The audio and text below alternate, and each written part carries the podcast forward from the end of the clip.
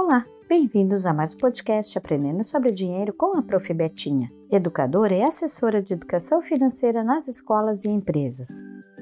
Neste episódio falaremos sobre o quanto, ao longo da vida, nas mais diversas situações, é necessário fazermos ajustes, nos adaptando às diversas mudanças para superar dificuldades, obstáculos ou até situações estressantes. Esse conjunto de atitudes em situações difíceis, conhecida como a força interior de cada pessoa, recebe o nome de resiliência. Ao enfrentarmos uma perda de emprego, a não aprovação em um curso, a partida de alguém que amamos, um desafio de doença ou falência da empresa, é preciso recomeçar e rever nossas decisões. Na vida financeira também há situações e desafios. Portanto, tenha calma para analisar sua situação financeira. Primeiramente, é preciso verificar se a realidade das finanças está adequada ao seu estilo de vida, aos seus ganhos e despesas. Nesse sentido, viver com consciência de suas decisões financeiras permitirá uma vida financeira sólida e à prova de imprevistos. Como você responderia a essas três perguntas? 1. Um, está gastando além do que ganha? 2. Costuma ter metas futuras que envolvem finanças? 3. Caso você perca sua renda, por quanto tempo as suas reservas financeiras podem sustentar o seu padrão de vida atual? Para que uma vida financeira sustentável seja alcançada, é importante que as pessoas tenham o hábito de poupar e fazer boas escolhas a partir da educação financeira. Para ampliar os conhecimentos financeiros, o Banco Central, através das ações na Semana INEF, leva para as escolas e empresas momentos de palestras e reflexões sobre o assunto.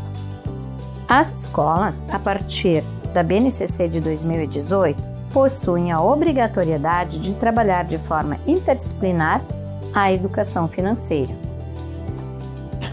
Quando a educação financeira fizer parte do dia a dia das pessoas, elas entenderão por exemplo, que os limites dos cartões devem ser usados com sabedoria, com consciência e adequados de acordo com a realidade de cada usuário.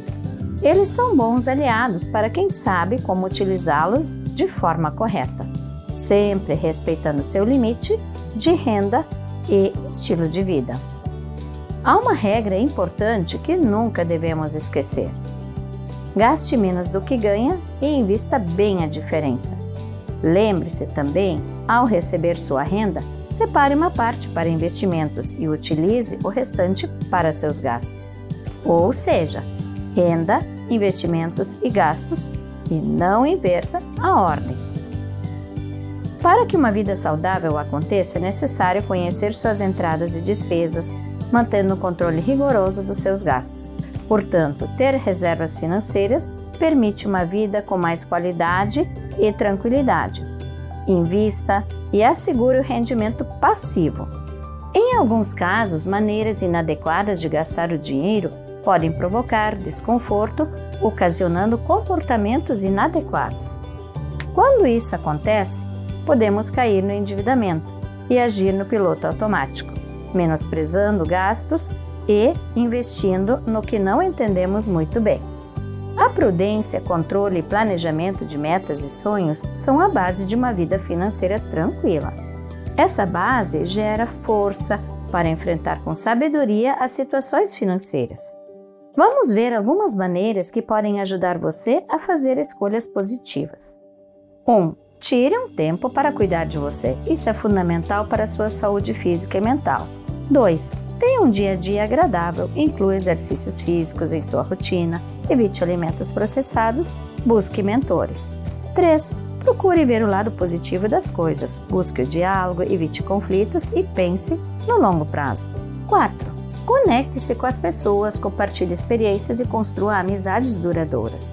Quinto, desenvolva a sua inteligência emocional.